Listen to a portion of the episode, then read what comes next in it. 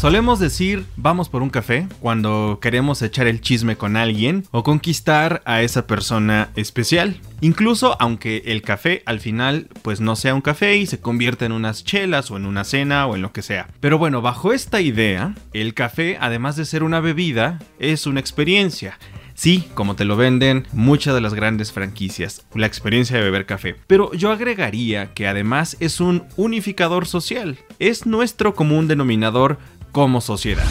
Bienvenida y bienvenido una vez más a Mindlenials, el primer podcast original de Reporte Índigo, en el que buscamos generar una reflexión sobre temas en los que a lo mejor antes no te habías puesto a pensar y por supuesto hablar con especialistas jóvenes que pertenecen a esta generación millennial que nos ayuden a aterrizar esas ideas y muchas otras.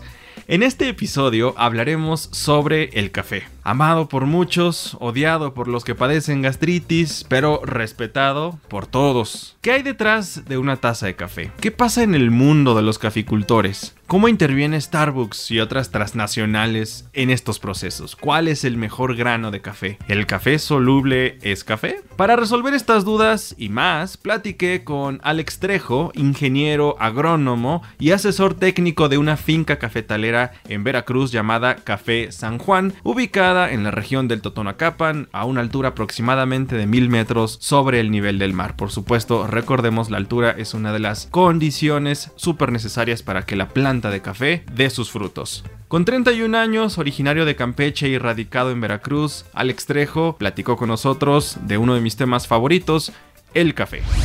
Tomar una taza de café es toda una historia. Tomar, tomar una buena taza de café es toda una historia, tiene muchas experiencias, tiene muchas, muchas, muchas. Es una trazabilidad enorme, la cual es muy importante a nivel nacional. Entonces, es como yo llego acá, a, Veracruz, y me gustó mucho, me gustó mucho la manera en que se trabaja en campo y prácticamente me hice socio y asesor técnico de ellos para empezar a vender. Ellos ya vendían.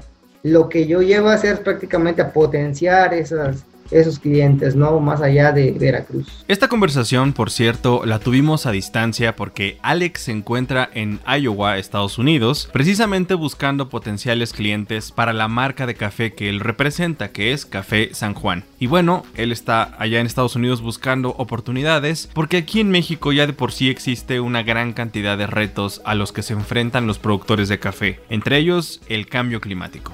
Existen más fenómenos que que, este, que épocas marcadas, ¿no? Yo recuerdo que me decía mi abuelo este, allí en la península que hace 40 años, hace 45 años, tenían mar muy marcadas cuando llovía, cuando este, hacía calor, cuando había frío, ¿no? Entonces hoy en día todo esto es un es un desbalance que, ocasiona y el cual el productor se tiene que adaptar para poder, para poder sobrellevar un cultivo. Y es un cultivo tradicional y cultural, como te comentaba, porque son fincas que le dejan sus papás, y por supuesto, uno de los retos más grandes, la comercialización justa, sobre todo porque no hay un precio estándar establecido en ninguna región del país, ni un organismo nacional que regule la venta o la distribución para que sea más equitativa. En este punto vale la pena hablar de que si de por sí ya existe una competencia, digamos, ruda entre pequeños productores, cuando entran las transnacionales como Starbucks o incluso Nestlé, el panorama es todavía más desolador para ellos.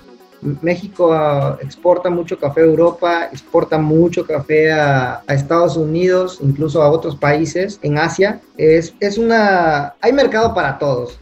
Sinceramente hay mercado para todos. ¿Qué es lo que está pasando cuando hablamos de, de estas transnacional, transnacionales? Son prácticamente empresas, son prácticamente comerciantes que comerciantes grandes. Ah, hablamos de volúmenes grandes en los que ellos no solo compran café, compran terrenos o rentan terrenos para la siembra del café, el cultivo, ¿no? Prácticamente como si, haciéndolo como ellos, ¿no? ¿Qué pasa con nosotros los pequeños medianos productores. El café que manejamos es prácticamente artesanal o podríamos llamar que es un café gourmet. Entonces, el mercado es muy grande. Las transnacionales, obviamente, cuando se introducen a países como el nuestro, quieren la producción, quieren prácticamente hacer un cuello de botella con la producción para que solo les vendas a ellos. y eso pega mucho en el precio, pega muchísimo en el precio, ¿no? Porque ellos ellos prácticamente lo que hacen es estabilizarlo, es intervenir, intervenir en ese valor. Los países productores, te puedo decir, no participan en esta toma de decisiones, de estas comercializaciones internacionales. A pesar de que hay esfuerzos para incentivar y promover la producción y venta del café originario, lo cierto es que también la sobreoferta daña a este proceso. A nuestras manos, en restaurantes caros o cafeterías de lujo, puede llegar una taza que cuesta como mínimo 80 pesos, y eso en ocasiones es el precio en que los productores dan un kilo completo de café molido. En este punto vale la pena reflexionar sobre nuestra cultura de tomar café. Yo no sé tú que estás escuchando este podcast, pero en mi caso y en mi casa, el café de la infancia siempre fue el café soluble. En ocasiones se aparecía el café de olla, pero no fue hasta más o menos la universidad en que empecé a tomar café, digamos, original filtrado como debe ser, en grano. Y entonces en mi caso, y estoy seguro de que en el caso de muchas personas que hoy tienen nuestra edad, una vez que descubrimos el café empezamos a generar una cultura y una conducta de beberlo todos los días, incluso probar diferentes cafés, diferentes tipos de preparación e irnos volviendo más exquisitos, aunque no lo queramos, en esto que yo llamo el disfrute del café. Vayamos por partes, pero primero dejemos que Alex nos explique qué onda con el café soluble, porque no lo podemos olvidar, y el café filtrado, y sobre todo cuál es el mejor café. Y lo que te puedo decir de uno y otro, y de cuál prefiere y de cuál es mejor y cuál no, es a decisión del consumidor. Es como los vinos. es como los vinos, ¿no? El mejor vino que tú puedas probar es el que te gusta. Yo me pongo en una posición neutral, ¿por qué? Porque así como hay mercado para el café en el mundo, así hay un montón de, de, preferencias en el mundo, ¿no? En este caso del gusto. ¿Qué hace diferente a uno de otro? Ahí va, las diferencias. Prácticamente un café soluble es un café de una variedad específica, en el cual esta variedad llega a ser un proceso, las grandes empresas que son los que venden solubles, llegan a un proceso en el cual ellos tuestan el café a grado de que lo hagan soluble. Es la única diferencia, es un proceso de solubilización que le hacen, mucho calor, mucho calor, lo deshidratan a grado de que ya solo lo puedas combinar con agua hervida y tienes café. Pero a diferencia del café de cafetera o café de especialidades, que hay muchísimos, el mejor café es el que a ti te gusta. Me quedo con eso no podemos andar por la vida siendo sacerdotes del café solo por sentirnos únicos y diferentes. Y si esto no fuera suficiente, hay todo un tema con las cafeteras. Volviendo al tema de la cultura de beber café que hemos implementado nosotros, los jóvenes, hoy por hoy me atrevo a decir que hemos sido nosotros los potenciales compradores de cafeteras de todo tipo, desde las de café expreso americano más básicas hasta las italianas, la prensa francesa, la talega, etcétera, etcétera. Lo cierto es que hay un tipo de café para cada cafetera y eso siempre, siempre hay que tomarlo en cuenta. Digo, ya que andamos de exquisitos. No soy un barista para decirte, este, esto es lo mejor, ¿no? ¿Cuál es la diferencia entre un italiano, un americano y una francesa? El molido y el tostado. Entonces, puedes tener la mejor prensa, pero si no tienes un café con las características que necesita esa prensa, por ejemplo, el americano es de los más, es, un tostado más, este, más suave, por así decirlo, ¿no? El, el, italiano ya es prácticamente un tostado más fuerte, más oscuro. Y esto le cambia el sabor y el, y el sabor y el aroma de las notas a tu taza. Y bueno, ya lo decíamos anteriormente, desde un punto de vista muy romántico, por así decirlo, que el mejor café es el que a ti te gusta. Pero definitivamente ya a nivel de conocedor o especialista, si hay un tipo de café, un tipo de grano que está considerado entre los mejores del mundo.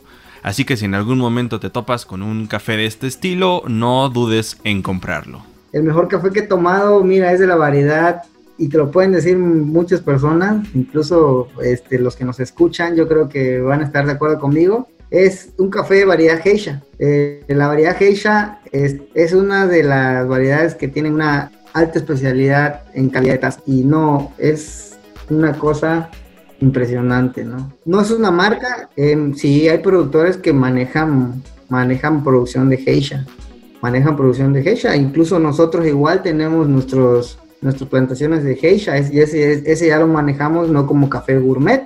Nuestro café gourmet que, maneja, que manejamos no solo nosotros, sino yo creo que otros productores a nivel nacional, es una mezcla de cafés. Es una mezcla de, de, varias variedades de café. De entre unas podemos mencionar los típicos, la caturra, este, Mundo Novo, ¿no? Entre esos tres. Y la variedad Geisha es solo de una sola especie. Solo son granos de geisha en los cuales nosotros hacemos ese proceso. Y pues sí, la verdad, la puntuación está arriba de 85, 85, 84 muy aceptable en el público, ese sí es de nuestra Aunque claramente Alex Trejo como especialista en café y como alguien muy respetuoso de nuestra audiencia, mostró una postura neutral con respecto a que el mejor café es el que a ti te gusta, la neta si hay algo en lo que se debe tomar partido. ¿Café con o sin azúcar? Ah, no, sin azúcar. sin azúcar y sin leche. Así tal cual, claro que sí. Es la única manera que puedas apreciar el, el buen café.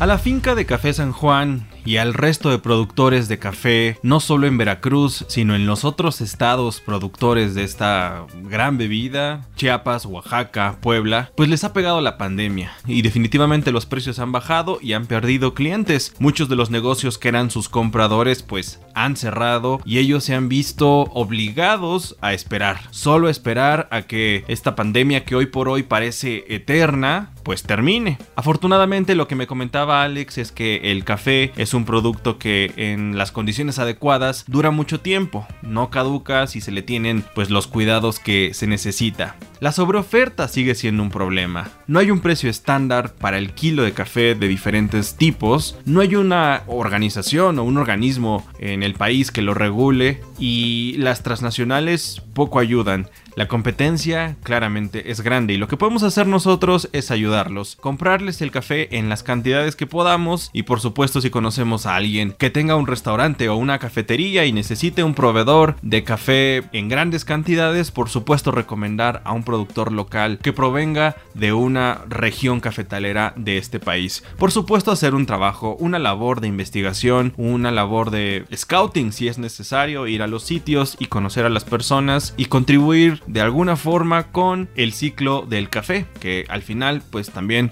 sigue siendo un negocio. Muchas gracias por escuchar este episodio de Mindlenials, espero que te haya gustado, te invito a que te suscribas o nos sigas en la plataforma en la que nos estés escuchando y por supuesto que también nos sigas en las redes sociales de Reporte Índigo, en Twitter e Instagram estamos como Reporte-Índigo y en Facebook estamos como Reporte Índigo. A mí me encuentras como arroba serraldino igual en todas las plataformas formas. Por favor, deja tus comentarios y si te gustó este podcast, compártelo con tus amigos. Esto es Mindlenials, las mentes e ideas de nuestra generación. Nos escuchamos la próxima.